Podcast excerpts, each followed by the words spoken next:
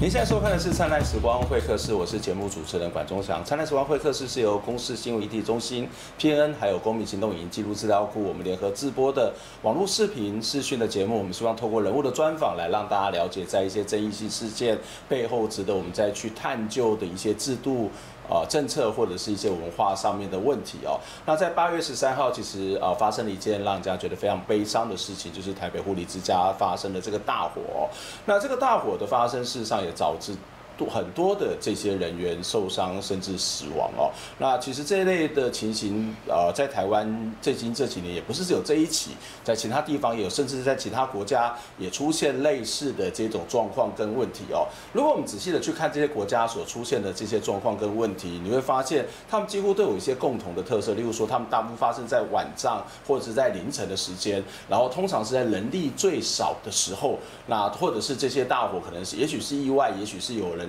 蓄意要去纵火，但是在晚上人力最少的时候，其实也是大家最疲累的时候。但是在那个现场，不管是安全人员或是医护理人员的人数如果有限的话，其实很难很难去协助这些其实已经得到了这些所谓的重度病患或者在身体不方便的一些呃病人或者是长者，他们来进行这些所谓的救护跟移动哦。所以这事实上是一个非常重要的一个呃有关于长期照顾或者是一个公安的问题。所以在节目当中，今天大家邀请到的是基护工会的理事，同时也是发起人梁秀梅来跟我们谈这个话题。秀梅你好，你好。呃，我想秀梅也是从事有过相关的护理工作非常长的一段时间哦。呃，这样的一个事情发生，你们怎么去看待这个让人家觉得非常悲伤难过的事情呢？啊，这件事情几乎工会内部也有讨论。嗯、那我们有一些干部成员，他就是在像这样子的护理之家或者安养中心工作。那我们看了都会觉得很难过，是他们就会说，如果发生在我们机构，也是这个结果。嗯哼，不是只有这家医院，机构也会是，它势必就是一个悲剧，只是比较倒霉。他今天烧在哪一家？嗯，哦，那。我们一直在讲说，背后的原因其实是人力不足。嗯、可是这个人力不足，我们指的不是半夜，我们难道需要很多的护士来照顾老人，叫人力足吗？其实基护工会在讲人力不足导致这个悲剧，不是这个意思。嗯、其实是在讲说，护理之家或者安养中心，嗯、他们呢，他的医疗设置标准本来就比较偏低嘛。嗯那事实上，照顾的都是所谓的看护或者外籍劳工，护理比本来就不高。嗯。那其实人力不足背后是在讲照护品质这件事情。你们想过，安养中心其实很多人家里有父母老人带到安养中心，都会告诉我一个结果。嗯。我的我的老人，我的爸爸妈妈，我的长辈到安养中心半年一年，就是慢慢的，本来我是走得进去的。嗯。不能走了，后来就退化了，嗯，后来就死了，嗯哼，大概半年一年，很快，他们都会很惊讶说，哎，其实他身体还算硬朗，在家里也可以跑跑邻居聊聊天，可是，一到安养中心，怎么会退化的这么快？你你的意思是说，也许他原本是一个健康的一些长辈，但是一到安养中心，他可能会到受到各式各样的因素，包括照顾或者在饮食甚至医疗上面，他是整个退化。对，那。这背后牵扯到结构的问题，嗯、因为我我自己是一个临床指导老师，我带着学生在安养中心照顾老人的时候，嗯、我举一个我个人的小故事，嗯、我对这个故事印象很深刻，就是有一个其实很健康硬朗的老人，可能他就一直坐着轮椅，嗯，那他就求我的学生说，我好久没有出去外面散步，我可以在外面花园走个路吗？嗯、我可以起来走路吗？我就问护士小姐说：“我看他的病历，他没有关节炎，就是他是一个可以走路的老人啊。那学姐说他可以走路啊。我说那为什么不让他走路？他说因为他步态不稳。嗯，他如果跌倒了会被告。我们一天到晚就是只要。”跌倒，嗯，就很容易吃上官司。对，对，那这个我们安养中心怎么够赔呢？嗯，所以呢，只要这老人走路稍微不稳，我们就一定要规定他坐轮椅，嗯，不准他们起来走路。嗯哼，那这样子坐轮椅久了，他其实身体就会退化，脚没有在动。对，老人的关节，这这器叫费用症候群。嗯，老人的关节跟年轻人不一样，他非常容易挛缩硬化。那我就跟他说没有关系，我保证他不会跌倒，因为我有学生，嗯、那我学生可以陪着他，嗯、我也会督导，那请你放心，我们可不可以让几个健康的老人出来走路？那我们可以做这件事情。嗯，那他们就会觉得说，有风险在。我们真的觉得。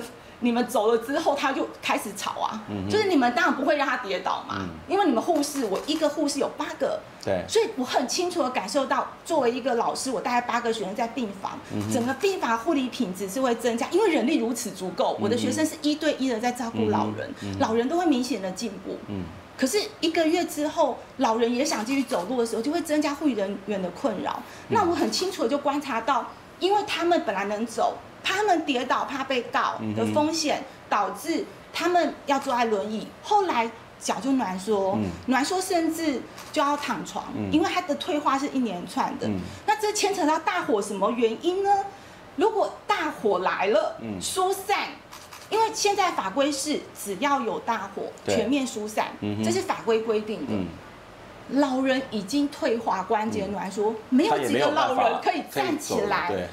对，那这就是悲剧了。护理人员没有办法，你知道推一个床要两个人推，所以我们不可能推五六十床在短的时间内，所以势必以台湾的结构来看，而且冰冻三尺非一日之寒啊，大火反映的是。长期照护的结构问题。这边谈到这个长期照顾的结构问题，其实有一个还蛮重要的点，就是我实际上最近这一两年也跟像在宅医疗团队，或者是包括也到一些长照的这些关怀的据点或者机构去看。那我我发现其实有很多的人，特别是在一些长照的这些机构或者点，很多的这些长辈事实上都很健康。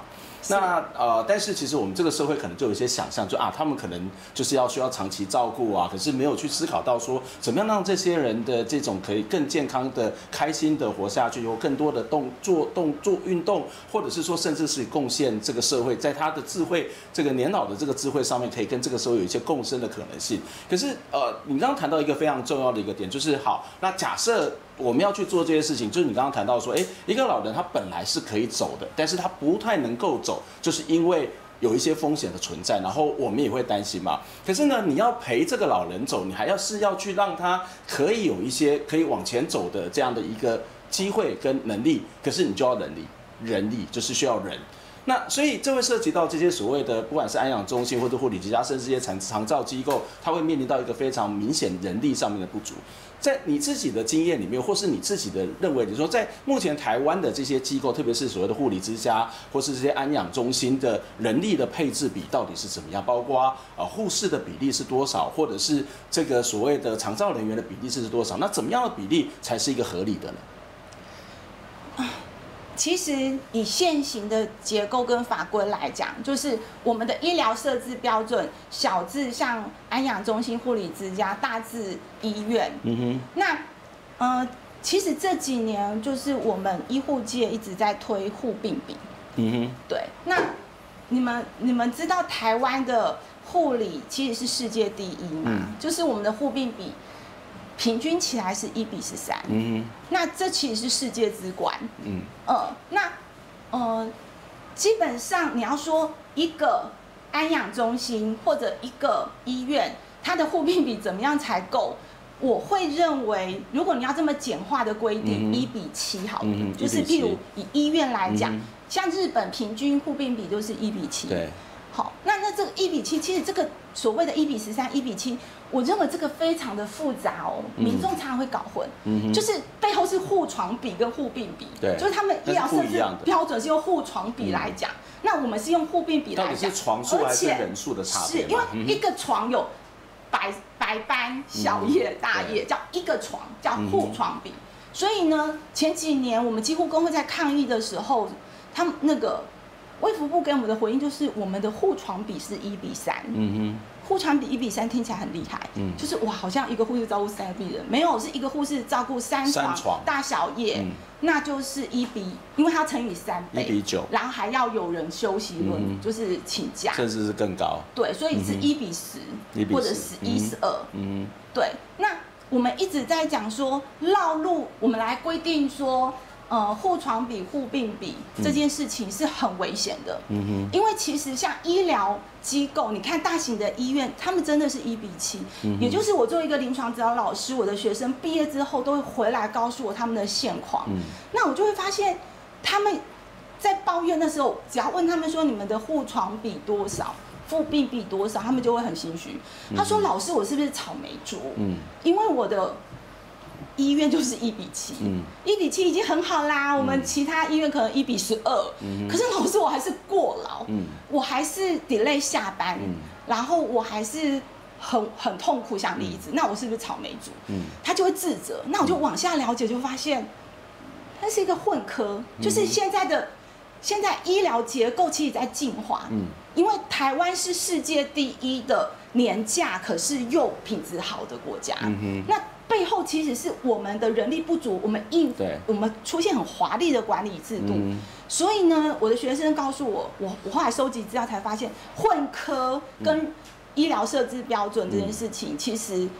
有很多隐藏的东西，嗯，譬如说他明明就七床，嗯，可是里面呢，他明明是个妇产科，对，它里面有化疗、癌症的病人，嗯，所以他可能要去同时要去照顾各种不同科别，各种科别，嗯，而这些科别其实都很复杂，他也要打电话去癌症病房问，而且这些不同科别也应该有不同的专业训练，不是？对，那你有没有发现医院现在都是哦八三一，嗯，然后八三一病房，嗯，哦九九三一病房，就是现在没有。外科病房，你还记得以前年年代都叫内科病房？我到内科病房去找你，不，除非一些比较特殊的，例如说比较癌症的病房、安宁的病房，或者是其他，连癌症病房都会做会做一些，有些会区隔，现在还是越来越少区隔了吗？对，因为因为现在就是不能空床，嗯，然后比如癌症病房有空床的话，我们还是会让人家住进来。那安宁是另外一块啦，我的意思，像精神科也是另外一块，可是我们尽量模糊这些。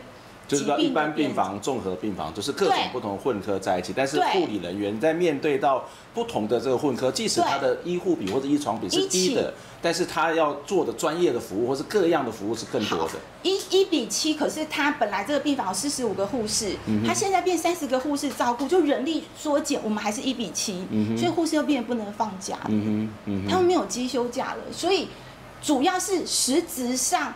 这个病房以前曾经四十五个，二十几年来它变成三十个，而台湾的历史护理人力的这个掉落，它其实没有浮在台面上，其实没有一个公开的数字叫做这个病房曾经有四十五个，因为其实如果你可以的话，你希不希望一个特别护士照顾你？当每个人当然会这样子希望，就是比较得到一些完整的护理这件事情。人力越够越好，所以世界各地有各种护病比是这个意思嘛？我们如何创造条件让人可以好好的被照顾？可是我们台湾的条件现在变成健保有总额给付，医院经营非常困难。嗯，它的确有它的在健保申请上的复杂度。嗯，那可是医疗财团化也变成所谓的人。人人力资源管理不应该用在医院，什么成本都可以省，不应该要节省医院的人力成本。嗯，就是有些器材。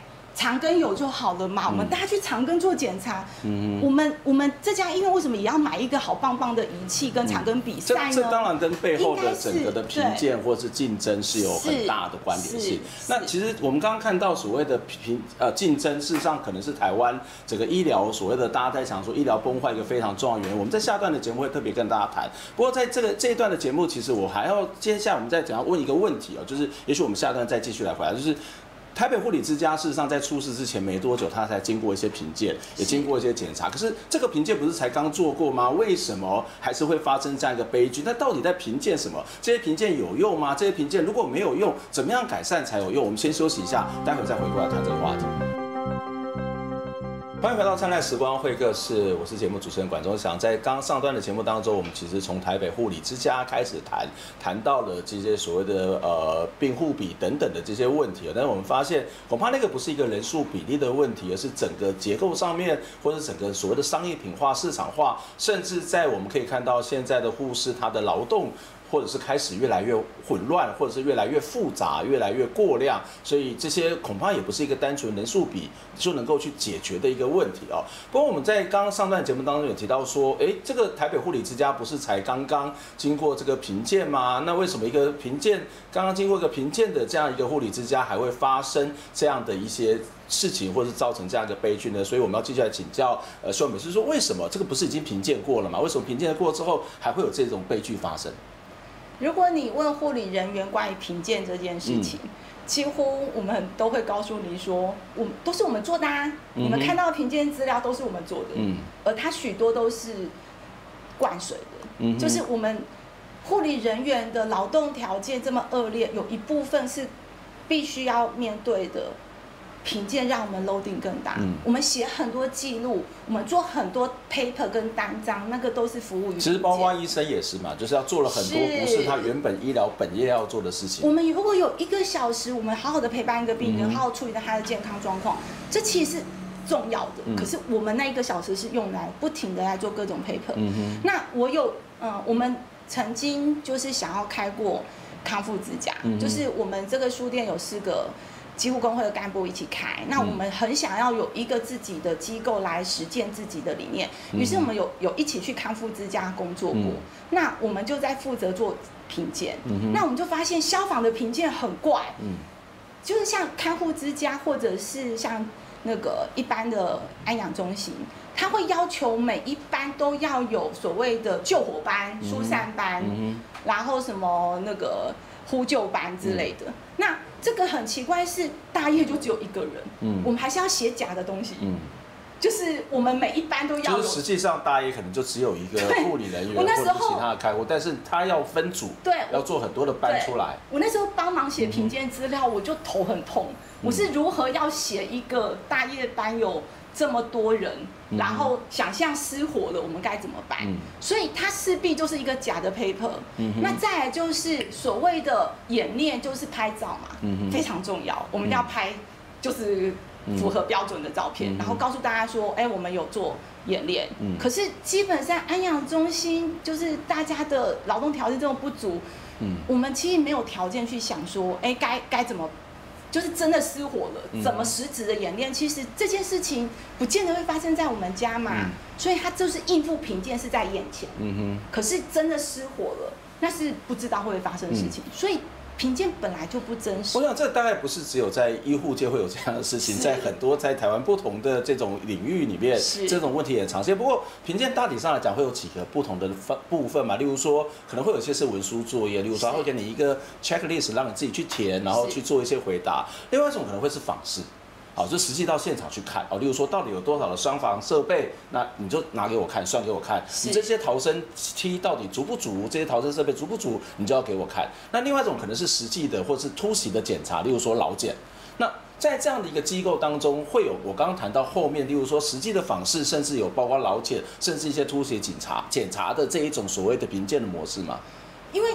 我们我们书店其实有找消防员，就是彭茂凯先生，他是一个专业的讲师，他就很清楚的跟护理，我觉得消防跟护理是可以对话的。嗯哼。那他就很清楚来讲说，以现在消防法规，他要求的护理是做不到的。嗯。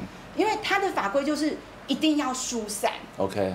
那疏散这件事情，我们前面有谈到了，他就不可能发生。嗯。我们怎么可能推这么多走不动的老人到外面去？嗯那他就提出一个非常核心的关键，就是关门，嗯、就是起火点，只要关门，它就烧不出来。嗯、我们有很多的时间，但是你要有时间或是能力去判断起火点在哪里。对，可是，可是，即便我们有时间能力判断，都违法。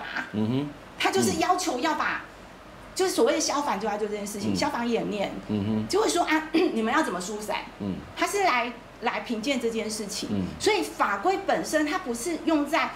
就是起火点关门这件事情，而是用在全面疏散，它本身评鉴的方向就有问题，就是法规的要求本身就有问题。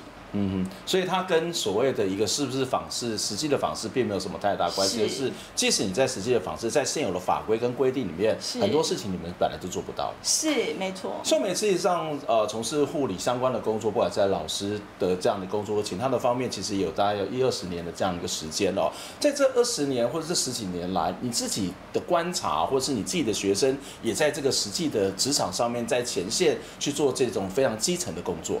你觉得这十几二十年来，整个台湾的护理环境有什么样的转变吗？啊，今现在刚好是鬼月，嗯，对。那我们我们其实有推出医院鬼故事，其实是要想跟大家讲一下，就是医院到底发生什么事情。嗯、那我想要讲一个鬼故事，就是我很多学生跟我讲过类似的故事，所以我印象非常的深刻。他在讲说，老师我实在太忙了，嗯、那有一次我不小心就是没有及时的处理，嗯、因为我有发现他血压在掉，然后脸色变苍白，然后他的状态不是很好。可是我急着要交班，嗯、等我交班回去，他已经死了。嗯，我有很多学生讲说，他梦到死掉的病人晚上来找他，嗯嗯、他说：“护士小姐，你明明可以救我，你为什么不救我？”嗯，那我觉得这个其实是非常让我伤心的事情，因为他们最后死都不愿意再当护士。嗯，也就是我们几乎工会一直在讲说，护理的劳动条件很差，过劳。可是我们更想讲的是。让护理人员离职的原因，有时候常常不是说我们身体不好了，嗯、我们太累了，嗯、是因为我们没有成就感，甚至我们有可能害死病人，或是心理的压力是非常庞大，甚至造成自自责、就自自我的那种。那其实是一辈子的阴影，他会记得有个病人死在我手上，可是这是结构问题，嗯，是什么让？台湾的护病比一比十三，嗯，是什么让医院大混科？嗯、是什么让我们贫贱让护理人员这么忙？嗯，而最后我们要背一条人命。嗯，所以护理离职这件事情就是有很严重的断层。嗯，你去医院随便问哦，你看他是不是才一两年的新护士？嗯，嗯哼，很少有待过四五年，算很资深了。嗯，我那个年代待个七八年、九年、十年，其实是非常常见的。嗯，那我一直。很感慨，就是因为我做老师，那有时候有一些医院的学姐就会跑来跟我抱怨，她、嗯、说：“老师你怎么都没有好好的训练你的学生？嗯，你知道现在学生是草莓族啊，嗯，甚至说他们是冰块族，放着都会融化，嗯、抗压性很低啊，能力又不好，临床很多东西都不会，就跑来跟我抱怨说：‘哎、欸，你们老师要加油哦，哈，好好的训练你的学生。嗯’那我就会跟学姐聊，我说：‘哎、欸，我们应该是差不多年纪。’嗯。你还记得我们是怎么受训的吗？嗯、我们刚到一个病房实习是实习，医院正式变工作人员是另外一件事情。嗯、我们那个年代其实是非常按部就班的在做在职训练。嗯、我我那时候第一个礼拜只要环境介绍，什么都不用照顾病人，就看学姐怎么照顾病人。嗯、第二礼拜开始我照顾一个病人，嗯、第三个礼拜我照顾两个病人，然后慢慢的增加到七个病人的时候，白班的。熟悉的第一个月是白班，第二个月是小夜，第三个月是大夜。嗯，这些安排都有道理的，因为大夜很危急。现在的教学跟实习不是这一套的做法。现在我的学生告诉我，十几二十年来，我听到的是，哎，怎么一个月就要上线，嗯、大小夜就乱掉了。嗯、甚至我现在有听过一个礼拜三天哦，就要我的学生照顾全组的病人。嗯。那以前我们有资深的护士，只要专心的照顾新手护护士，他其实自己没有个案，不然就是一个个案就好了，嗯、还是做一些行政的工作。可是现在是越资深越难活下来，嗯、越资深他就要照顾自己一组，譬如七个病人，他要带你。做一个新手护士，七个，你才三天一个礼拜就上线，是不是都不会？你是要问我？那我就很不耐烦，我对你很凶，所以我在学生身上，事情都忙不完。是我在学生身上听到各种爱恨情仇。嗯，护理长的班排不出来，然后还是人力就是不足，那大家就会恨护理长。对，那学姐就是很累，那就会骂护生护，就是小护士。那新手护士就会觉得说我我很可怜。嗯，那。资深护理人员就会觉得说：“我好累，然后你们都很笨。”嗯，护理界其实很难团结，跟主工会这么艰难，背后也是因为环境太恶劣，导致弱弱相残。嗯嗯嗯嗯。所以这个这个问题其实是非常严重。嗯哼。所以你刚刚谈到说主工会是很困难，可是你们还是组组了这个几乎工会，为什么？是。我我真的在这十十几二十年来听到的故事，就是越来越惨。嗯哼，那我当时主工会的时候，我都觉得那个时间点其实已经来不及了。嗯，其实护理工会应该二十年前就组了。嗯，嗯，我们几乎工会是七年前才组。其实护理界已经到了一种温水煮青蛙，而水已经滚了。嗯哼，那滚的状况下，任何一个新的青蛙进去就是死掉。嗯，嗯，所以会导致一种现在的护理学生毕业其实是很。很尴尬的处境，嗯，因为新世代大家都觉得他们是草莓族嘛，嗯、那他到一个滚烫的环境，这个环境已经恶化了，所以他们就会离职，所以人家就会觉得是你的问题。我的学生也都哭着告诉我说：“老师，我的抗压性低。”那那工会可以挽回这一切吗？还还来得及吗？嗯，几乎工会这七年来不停的抗议，打了非常多的案子。那怡君也是一个案子之一。那他就在讲新手护士的处境。那我几乎工会后来认为，护理人员如果毕业之后再来，就是，譬如我其实那时候当临床指导老师有个企图，就是帮学生劳教，希望学生关心劳动议题，然后可以进来工会，还是。他们毕业之后当护士，然后加入工会。后来发现护理是一个目前处境就是高度磨损，像护理人员有自己的家庭生活，然后自己要好好的休息都不够。其实请他们来工会是很艰难的事情。我们我们几乎工会后来就认为应该互病合作，因为病人才是受害者。就是我刚才讲到我学生。不同的年代跟我讲不同的故事。最最最近这一个年代，这一两年我听到的故事都比较是，他们会哭着跟我说：“老师，我打错针发错药。”嗯嗯，我怎么会犯这种错呢？我们有三段五级啊，嗯、就是我们有三读五对啊，然后我们要很小心。可是学校都有教，可是我就会发错药，因为人力不足。嗯，那发错药打错针，其实受害的是民众，所以几乎工会认为民众应该要站起来，跟护理人员一起。改善这个人力不足的处境，跟医院它就不是工厂，不要用人力资源管理这套来用在护理人员身上，因为一个工人当三个工人用，那罐头坏掉做坏就算了。